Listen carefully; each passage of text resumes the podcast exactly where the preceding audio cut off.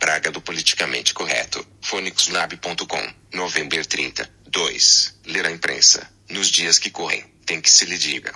Para além da estupefação das notícias do dia a dia, que vão desde a deturpação de relatórios europeus pelos detentores de cargos públicos, passando pelo favorecimento de amigos e familiares em negócios que acabam sempre por ser onerosos para todos nós, terminando com a suspeição criada pela abertura de inquéritos judiciais a políticos em funções de responsabilidade. Estas situações parecem não ter fim.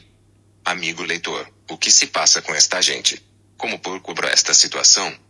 Quer nos parecer que, nas bocas dos especialistas, neste país, o mentiroso é o hábil. O que denuncia estas situações não tem jeito para a política e o que nos engana, rouba, sempre com um sorriso nos lábios é um animal político.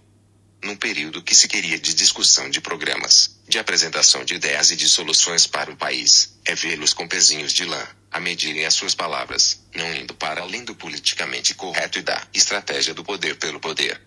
E os jornalistas, a quem cabe a função de promover o debate, devidamente munidos da informação que interessa verdadeiramente aos portugueses, limitam-se a perguntas óbvias que até uma criança percebe que foram ensaiadas e, provavelmente, validadas superiormente.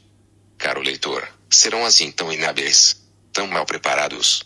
Serão mansos? Não será esta a explicação para a decadência acelerada da imprensa? Quantas gerações serão necessárias para alterar este ciclo vicioso? O que pôde a escola fazer para mostrar aos alunos que não devem seguir os modelos que veem todos os dias nos mídia? Aqueles que deviam ser modelo, na atitude e na palavra, são aqueles que piores exemplos dão. Como se isso não bastasse, enchem a boca com conceitos como cidadania, ética e valores, que não praticam, e dão-se ao desplante de regulamentar a forma como estes conceitos devem ser trabalhados nas escolas. Claro, ninguém que pense, os leva a sério. Concorda, amigo, leitor? PS.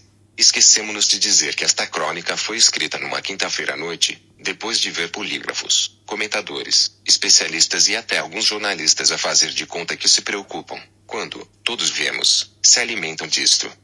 Fônix, está tudo maluco.